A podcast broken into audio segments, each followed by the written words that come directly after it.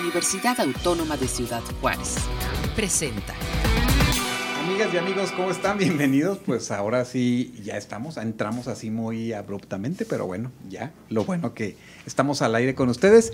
Y les comentamos que eh, pues eh, este viernes, eh, para iniciar, este viernes 5 de mayo, pues vamos a tener un asueto en la universidad, precisamente por el 161 aniversario de la conmemoración de la batalla de Puebla. Así es que este viernes pues inicia un, espacio este, eh, libre en la universidad. Y por otro lado, bueno, les informamos que los servicios bibliotecarios, porque sé que están en exámenes algunos y que algunos les requieren consultas, bueno, pues está a estar abierta la Biblioteca Central Carlos Montemayor de las 10 de la mañana a las 5 de la tarde este, nada más esta biblioteca en la UACJ. Ya el sábado 6 se normaliza este, eh, precisamente los horarios que tienen tanto la Biblioteca Central Carlos Montemayor, la de ICB y la de Otto Campbell.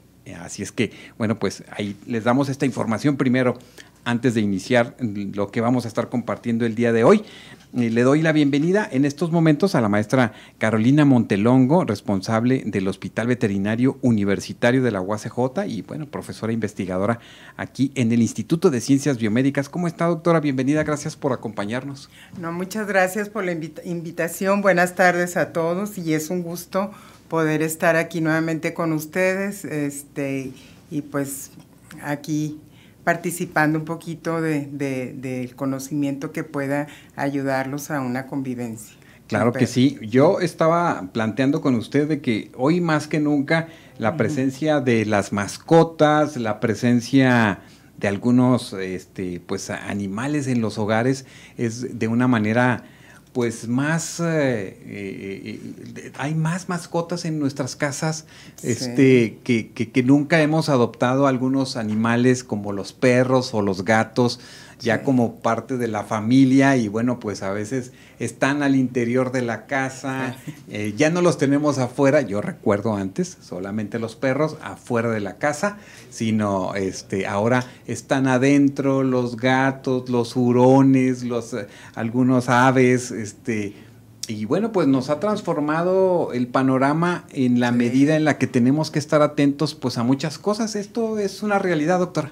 Sí, claro, definitivamente, este, sí, esa evolución que ha tenido la tenencia de mascotas ha pasado de, pues simplemente, ¿no? Antes, anteriormente decíamos, ¿no? Que tienes perro, sí, pues ahí está en el patio y este, y de vez en cuando ahí como que se acordaban de él, ¿no? Y los gatos pues se sale y viene, va y viene. Entonces ahora es un, ya hay una, ya hay una cercanía definitivamente más fuerte en la convivencia con nuestras mascotas.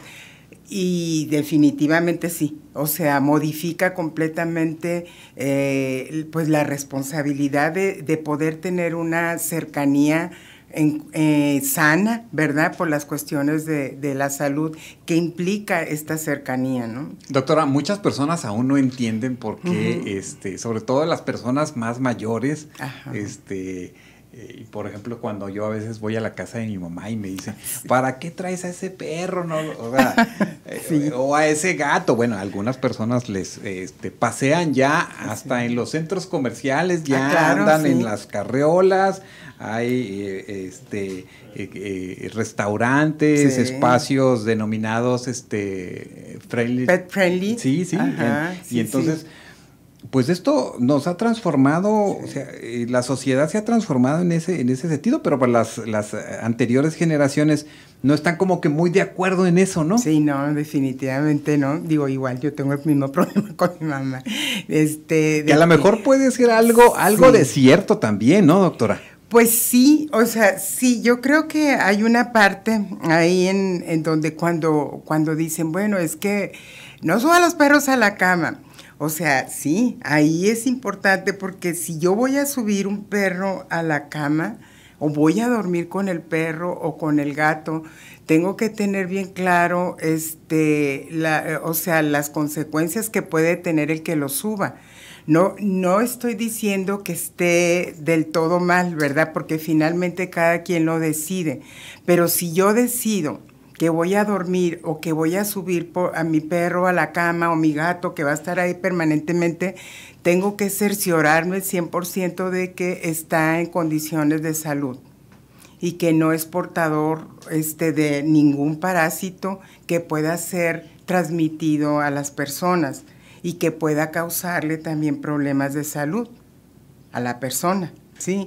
Entonces, este, si lo voy a hacer, lo tengo que hacer de una manera responsable.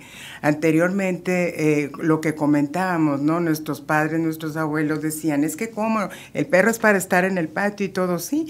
Este, finalmente ellos se adaptan, finalmente eh, eh, los perros tienen una adaptación impresionante a, a las diferentes formas de vida, ¿no? Actualmente, pues lo que comentaban, es, está en la carriola, que pues bueno, sabemos que tiene cuatro patas para caminar entonces, y que no necesita una carriola porque no es un bebé que no pueda caminar.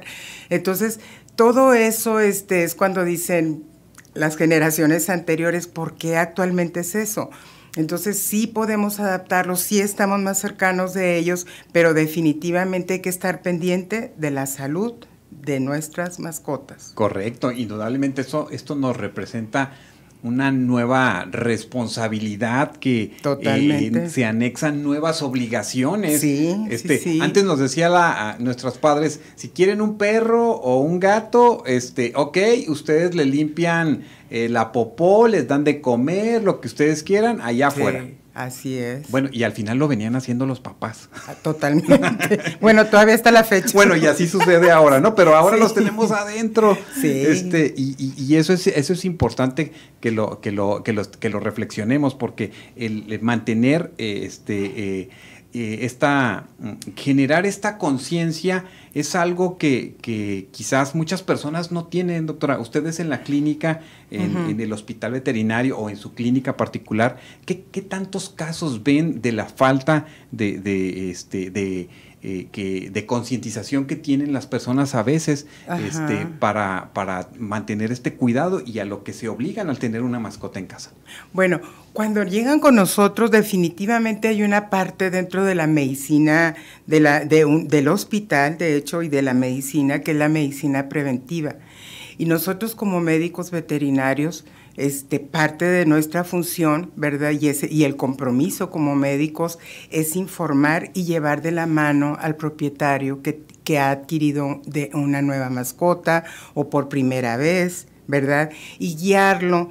Este, diciéndole cuáles son todos los cuidados que debe de tener, con respecto a, la salud de la mascota, que son vacunas, que son desparasitaciones periódicas, que cuáles enfermedades pueden llegar a presentarse, cuidados de higiene, cuidados de reproducción, o sea, todos esos son bien importantes y obviamente hacérselos conocer al propietario, al nuevo propietario, ¿verdad? Porque a veces la gente no lo sabe. Entonces la gente eh, dice, no, es que yo quiero mucho a mi perro y lo quiero abrazar. Y claro que se vale y está permitido. Nada más que hay que estar bien pendientes, ¿verdad? Porque hay enfermedades que se llaman zoonosis. ¿Sí? Y las enfermedades que son zoonosis o que, está, o que pueden en algún momento, esa zoonosis, ¿verdad? Padecer en este caso en específico las mascotas, que son con las que estamos conviviendo en casa, este, tenemos que conocerlas y tenemos que conocer los cuidados que debemos de tener para evitar que esto suceda. Y así créanme lo que podemos llevar una vida muy armoniosa en salud y felicidad con nuestras mascotas, pero sí hay que informarnos, hay que acercarnos con, con nuestro médico veterinario y pedirles información, toda esa medicina preventiva que está ahí ¿verdad? Y que tenemos que conocer al integrar a la casa dentro del hogar, dentro de, donde dormimos, de nuestras recámaras, de nuestra cocina. Hay que informar a, esos propietarios para que eso pueda llevarse a cabo de una manera nuevamente armoniosa y en salud. Correcto. Y no todo es la parte exterior, porque pues este, qué bonito que le cortaron el pelo así, o qué bonito se ve la estética que tiene el perro, el gato, que si le pusieron unas trencitas, que si le agregaron un moño. O sea, pues qué bueno, ¿verdad? Por así decirlo, quienes están cuidando estos detalles, pero los detalles principales son las de la higiene, las de las vacunas, la de la desparasitación la del cuidado verdadero, si no se va a eh, este, tener esa mascota o si ya se, inclusive se asigna un espacio al interior del hogar, bueno, pues también mantenerlo aseado, cuidado. Y estas son cosas que, que en verdad tendríamos que reflexionar cuando tenemos dentro una mascota. Totalmente, totalmente, porque sabemos, para empezar, ¿verdad? Nuestras mascotas, el contacto que tienen eh, con el piso, ¿verdad? Donde hay una circulación infinita de, microorganismos, de bacterias que pueden generar infecciones. Sus organismos de nuestras mascotas están listos para defenderse de eso, pero a veces nosotros no, porque ellos están cercanos al piso, constantemente ellos se acicalan el pelo, constantemente se acicalan sus genitales. Entonces a veces cuando nosotros, eh, eh, cuando eh, esa cercanía y esas formas o esa naturaleza porque es su naturaleza la cual tenemos que aceptar, porque finalmente aceptamos a nuestra mascota y si la queremos y tenemos que aceptarla con su naturaleza. Y cuando usted comenta este, esta situación, pues eh, estamos ya en época en el que va aumentando el calor, vamos a tener tiempos de calor muy fuertes ya aparecen las cucarachas, ciertos insectos, las hormigas, los perros en ocasiones este, que están en casa, que se quedan adentro, en ocasiones se hacen de la pipí, de la popó, hay que, hay que generar ahí una limpieza, pero también el cuidado de también saber cuando no es prudente tener un, porque imagínese usted que tenemos una persona con ciertas enfermedades inmunes, con situaciones de alergias, o sea, ahí es donde también tenemos que contemplar el tener o no una mascota en casa. Totalmente, por ejemplo, en los casos de las alergias, pues definitivamente ahí este, si esto sucede o si, es, o si se identifica, ¿verdad? En este caso por algún miembro de la familia que le está generando la alergia a, algún, alguna mascota, pues sí es valorarlo y, este, y, y pues sí, ya ahí hay que seguir indicaciones en dado caso, ¿no?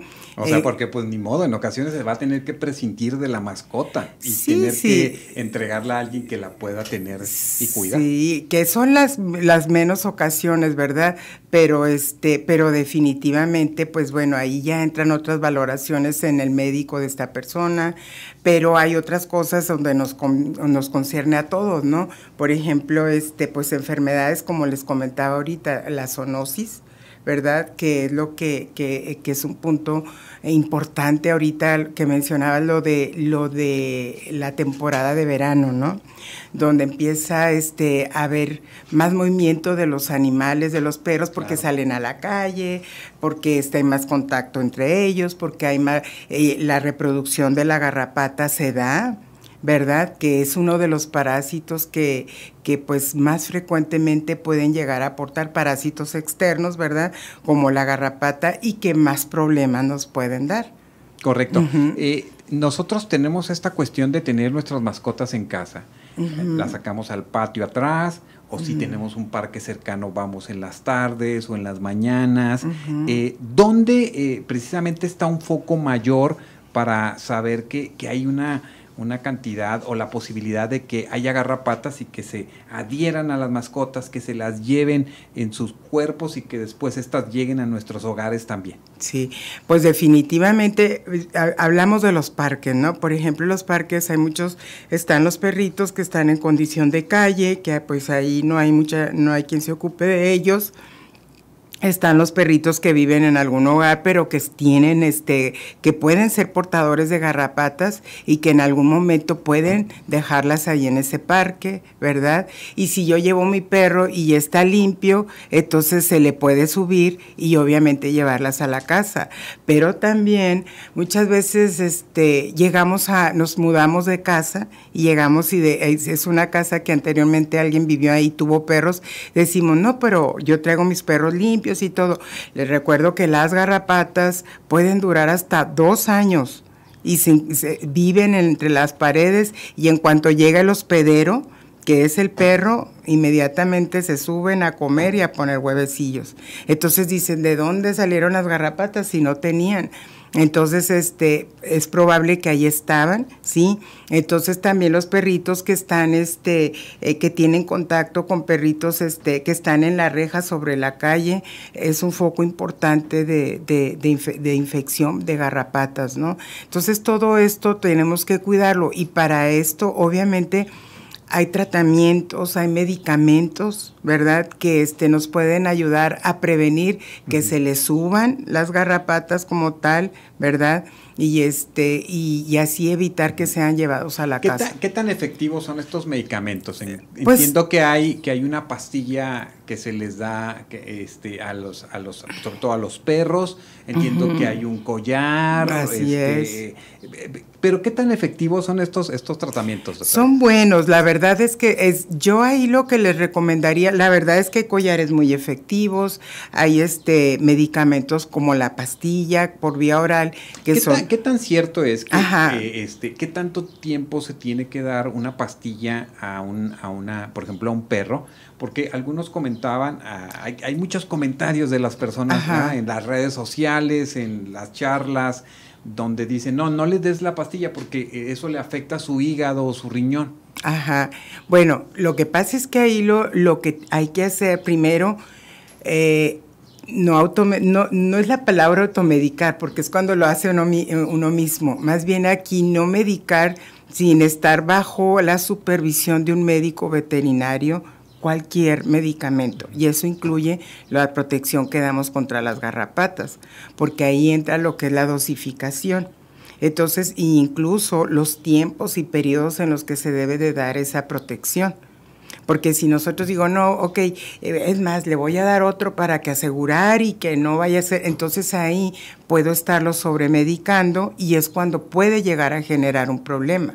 Pero el los medicamentos normalmente en sí están probados para que no suceda esto pero es importante siempre que haya un, un médico veterinario que los esté ayudando para, para poder hacerlo de una manera eh, pues adecuada, segura, exactamente.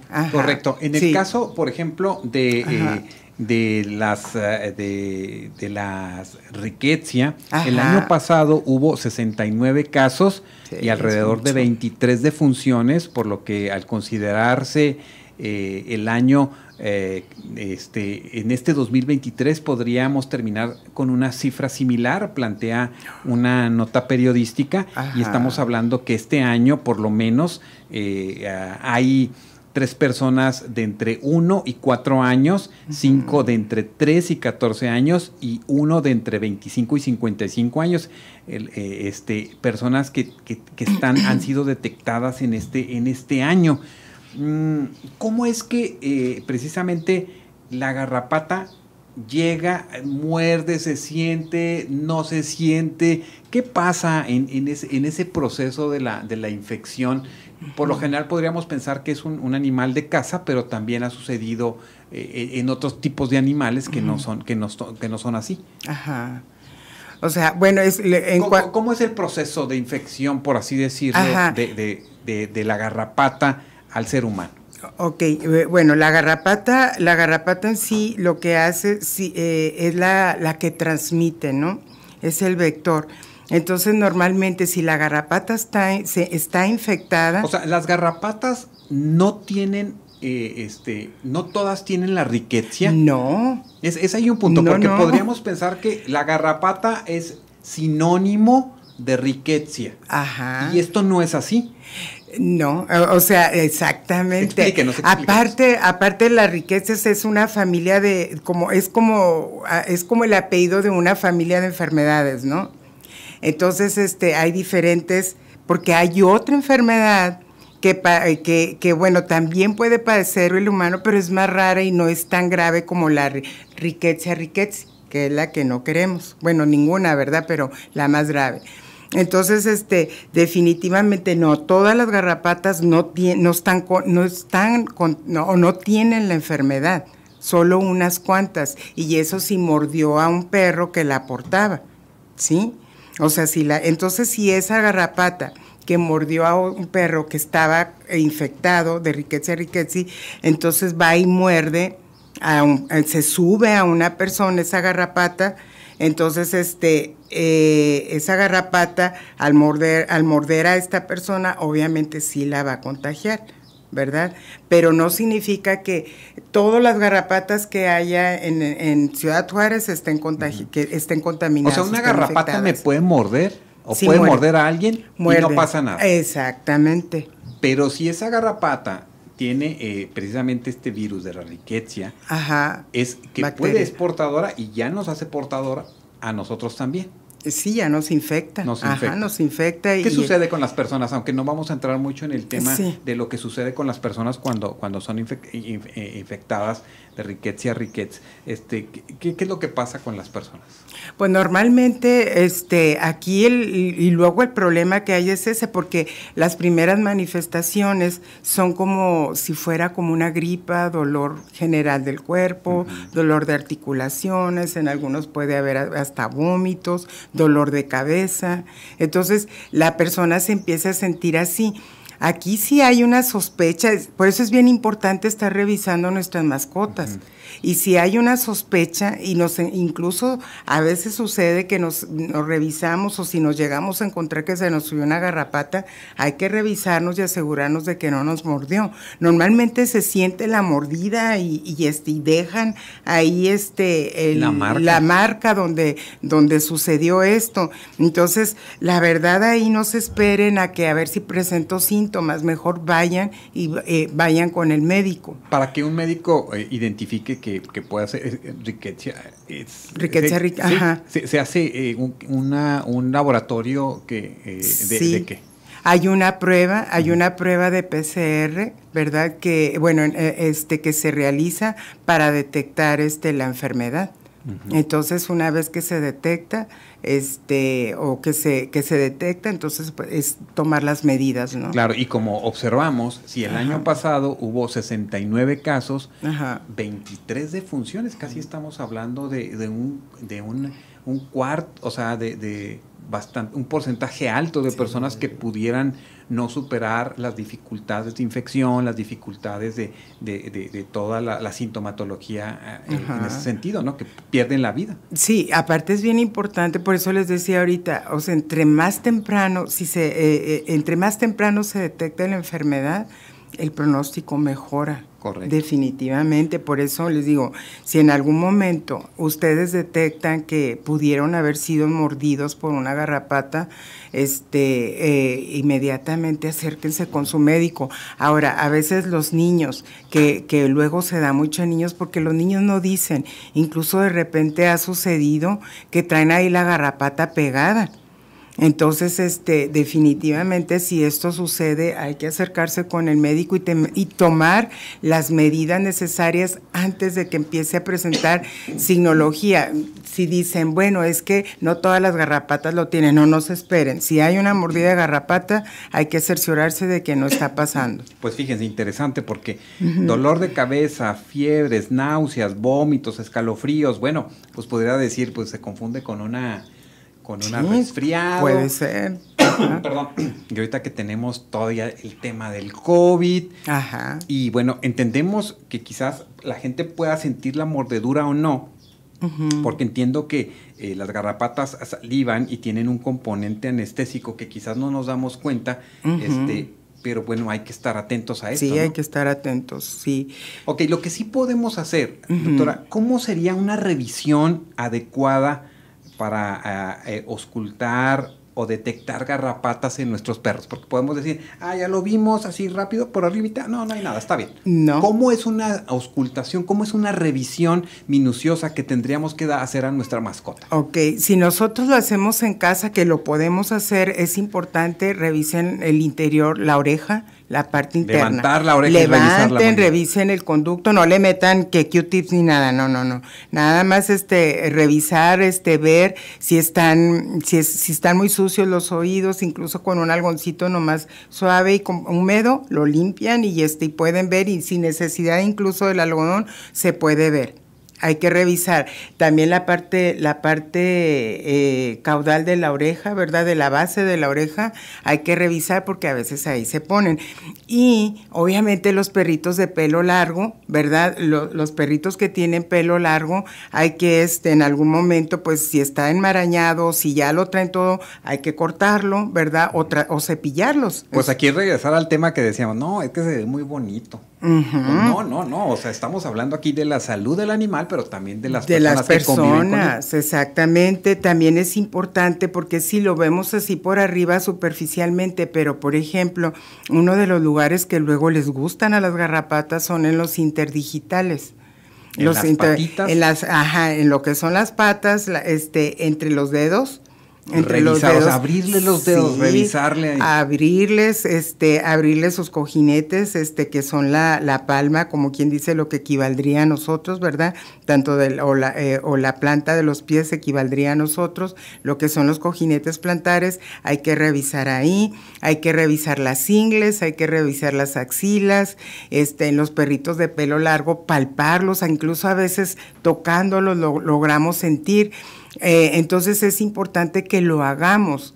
Y si nosotros no queremos hacerlos, pues acérquense. Este, hay muchos lugares donde los bañan y los peinan y todo. Cuando vayan ahí, este, igual que lo revisen, ¿verdad? Que lo revisen para ver si, si traen ahí algún, algún este parásito. Sí, porque a veces dejan al, al- a la mascota, la dejan ahí en la mañana y ya pasan hasta en la tarde, pero Ajá. bueno, allí hay tiempo y hay, eh, este, hay un tráfico de animales. Ah, Exactamente, entonces igual cuando regresamos del parque de dar ese paseo, ¿verdad? No está de más si hay tiempo darle, darle ahí una revisadita de que no se pegó nada, porque a veces, por ejemplo, los perros de pelo largo salen al parque y si lo acaban de agarrar, todavía está caminando entre el pelo del perro, todavía no, no se fija, todavía no muerde. Entonces, este, eh, es importante que lo revisamos, que las detectemos. Y este, una vez si están, digo que para eso también nos ayudan todos estos productos que hay, ¿verdad? Para que no se fijen. Entonces, es, esa es una parte, ¿verdad? Este, detectarlas a tiempo y evitar que se suban. Correcto. No sé, me imagino también que quizás po- podamos tener también un cuidado y una precaución cuando en tiempos de vacaciones vayamos a algunos lugares como playas, zoológicos, este, eh, balnearios, porque inclusive de, hasta de un árbol puede caer eh, una garrapata quizás, o si estamos en algún lugar donde se quieren tomar la foto con el mono, con el chimpán, o sea, ahí también hay un riesgo. Pues no tanto, o sea, no, de- o sea, ahí digo, en los, en este caso, pues si hablamos ya de monos y eso no es tanto el riesgo. Normalmente el riesgo, el riesgo, el riesgo más fuerte está en los, en, en ese contacto que se da en los parques, en ese contacto que se da en donde hubo perros, ¿verdad? Y este, y ahí se quedaron las garrapatas, en, donde, en esa parte donde se reproducen y se suben a, a- a- al, al, hosped- al huésped, Por ¿no? ejemplo, en una granja este, eh, hay más posibilidades que, que haya más, más, este, eh, más cantidad de garrapatas por caballos, por, por porcinos, por eh, ahí puede haber, ¿no? Es que hay, no, sí, o sea, por ejemplo, hay, es que hay diferentes tipos de garrapata. O sea, hay diferentes Digo, tipos. como que tenemos la idea de la Sí, garrapata no, del no, perro no, que tenemos como en la mente. No, hay diferentes tipos de garrapata. Por ejemplo, que aquí lo que ha pasado, por ejemplo, hay unas que son, por ejemplo, muy específicas en los venados. Y por ejemplo, a veces nos llevamos, o, o- o- o es muy común, ¿verdad? Que la gente de repente, por ejemplo, no, pues que vamos a Ruidoso o que vamos a Silver, Silver City, que hay bosque y cosas así. Entonces, ellos son portadores, por ejemplo, de garrapatas y esas sí pueden estar ahí. Mm, O sea que si me voy al Gran Cañón a- allá también por Arizona. Sí, o sea, y digo por decir, Sí, ¿verdad? nosotros una zona, una zona boscosa donde hay venados, porque pues también acá en Chihuahua tenemos nuestras zonas Krill, boscosas. madera, etcétera. Exactamente. Entonces, pero ahí hay otro tipo de garrapatas que pueden también subirse al perro, también, que se nos pueden subir a nosotros también, porque hay otras enfermedades como la enfermedad de Lyme. Entonces, este, y hay otras como la anaplasma, hay otras como la, la, que son muy difíciles de, de- de tratar y que inclusive no tienen, no tienen algunas cura. Ajá, entonces, este, exactamente. Eh, eh, entonces se, vuelven enfermedades crónicas que nos generan una serie de problemas de salud. Entonces, es importante. Ahorita, eh, hablando, pienso yo en las que son las más comunes, ¿verdad? Las que, las que, las que se encuentran en nuestros perros este, que tenemos en casa, ¿no? Que están dentro de la ciudad, pero no estamos exentos de que podamos traer y sobre todo eso este, cuando viajamos, ¿verdad? Y sobre todo cuando vamos a este tipo de zonas, podemos traer garrapatas de allá y ahí es otra historia. Correcto, pues bueno, miren, pensamos que nada más íbamos a hablar de los animales, pero hay muchas posibilidades que uno puede este, traerse las, las, las garrapatas. Lo mismo sucedería en esta revisión a, a los gatos, si las personas tienen gatos, si las personas tienen hurones, si las personas tienen hasta algunas ratitas ahí, es que en realidad estamos observando que personas tienen muchas cosas, muchos animales en casa que antes no se tenían. Que antes no se tenían. Entonces, volvemos a eso, ¿no? La importancia de, de, de, ok, tengo una mascota nueva, tengo un perro nuevo, tengo esto, este, todo lo que implica asesorarse, ver lo que es la medicina preventiva, que incluso también no nada más es, eh, eh, ahorita hemos mencionado eh, los cuidados sobre el perro, ¿verdad? Pero acuérdense, acuérdense que el medio donde viven, el medio ambiente, los patios, hay que desinfectarlos, hay que asesorarse cuáles son los mejores, revisar las camas que están adentro de la casa. La fumigación. La fumigación es bien importante, que sean venenos que sean efectivos, porque a veces nos dicen, no, es que sí es efectivo y resulta que no lo es, y que no sean tóxicos, obviamente, ni para los perros o gatos, ni tampoco para las personas. Es correcto. Reafirmamos, recuerden, hay que hacer limpieza frecuente del entorno. Ajá. No este. Fumigar nuestras casas con eh, precisamente identificar muy bien que estos, estos, esta, esta eh, estos venenos no sean dañinos ni para las mascotas ni para las personas que viven en casa. Pues esta eh, eh, idea, a mí se me había olvidado vacunar a mi perro, lo tenía que vacunar desde enero, entonces la vacunación y la desparasitación, doctora, que no se nos olvide. Así es. Este, y pues estar haciendo esta revisión minuciosa es que no lo dejemos que no lo dejemos, no hay que dejarlo, o sea, y tampoco no hay que entrar en pánico, eso es bien importante, porque a veces este cuando se habla de este tipo de enfermedades, mm, lo primero que hacemos, no, saca ya el perro, no lo queremos. Les recuerdo que el perro puede servir como centinela. Cuando hablamos de que nos puede servir como centinela, estamos hablando de que nos va a avisar que en ese lugar hay garrapatas, que hay que tomar medidas, y por lo tanto este, el, el, eh, nos va a ayudar a identificar, ¿verdad? Entonces, por lo tanto, es bueno tenerlo, ¿verdad? Pero hay que tomar las medidas necesarias de higiene y de cuidados para evitarlo. Así es, pues estar atentos, también platicar con nuestros vecinos, con nuestras vecinas, doctora, porque en ocasiones se dejan mascotas afuera y entonces este eh, pues no, pues van a caminar ahí por las bardas. De hecho lo hacen, sí, sí, sí, totalmente. Y fíjese usted, nada más. Totalmente. Usted, ah, díganos, dice, las garrapatas pueden poner de dos mil a cuatro mil huevos. Así es. Y si una de estas está infectada, después los que nazcan van a tener, este, entonces está, pues es complicado, ¿no? El manejo es de esta, plaga, por así decirlo, cuando se da así. Cuando se da, entonces, este, sí, definitivamente. Entonces, por lo tanto, tenemos que ser bien cuidadosos y hacerlo, hacerlo, no esperarnos a que suceda. Es importante que no dejemos igual, se menciona mucho este donde como ¿cómo le llaman? como tiliches, ¿no? O sea, porque eso les tilichadero, hay que hacer el señor del, ¿cómo grita? Fierro viejo y no viejo que venda. Aquí pasa a veces, ahorita debería de pasar, mira, para que se meta el ruido, pero no. Este, pues hay que sacar todo lo que no. Así es. Entonces, este, sí, sí. O sea, el riesgo está siempre, ¿verdad? Pero les recuerdo que podemos, este, podemos convivir, podemos vivir como lo hemos hecho con, con la rabia, ¿no?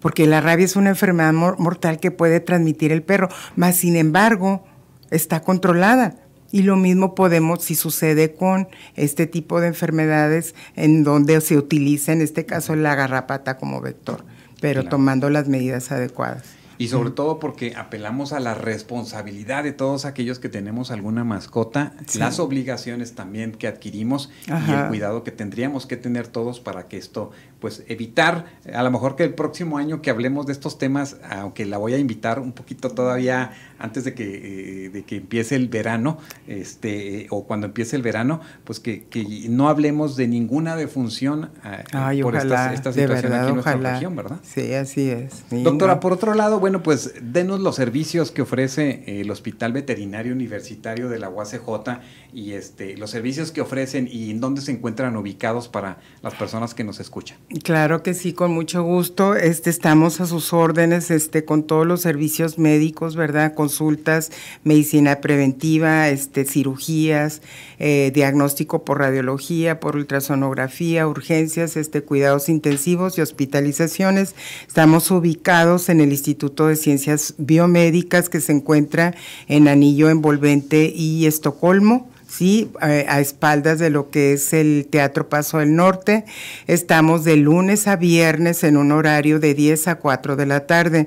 Eh, es importante que agenden una cita. El teléfono al cual pueden agendar su cita es el 688-1864 y con mucho gusto los vamos, los podemos, podemos atender a sus, a sus mascotas, ¿verdad? Tanto perros como gatos y este, y poderles hacer una, eh, ¿cómo se dice? Eh, pues ayudarlos, a guiarlos para que puedan este, eh, evitar todo este tipo de enfermedades de la que hemos ahorita platicado. Claro que sí, recuerden, pues este, medicina preventiva, este, cirugías también, cirugías, y, hospitalización. Hospitalización, ajá. Imaginología, o sea que sacan radiografías y todo eso. Así es, ultrasonidos, este, radiología, sí, rayos X, también electrocardiografía, cirugía por laparoscópica, videoendoscopía, este, ¿qué más? Pues ahí los podemos apoyar. Este, lo que sí no hacemos, no tenemos servicio de, de peluquería ni nada de esto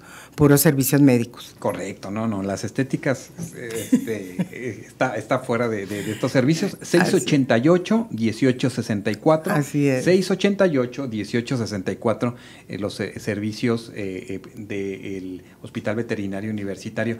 Doctora Carolina Montelongo, muchas gracias por habernos acompañado a compartir con la audiencia sobre este tema. Al final de cuentas siempre es un tema con la idea de prevenir, que es lo más importante.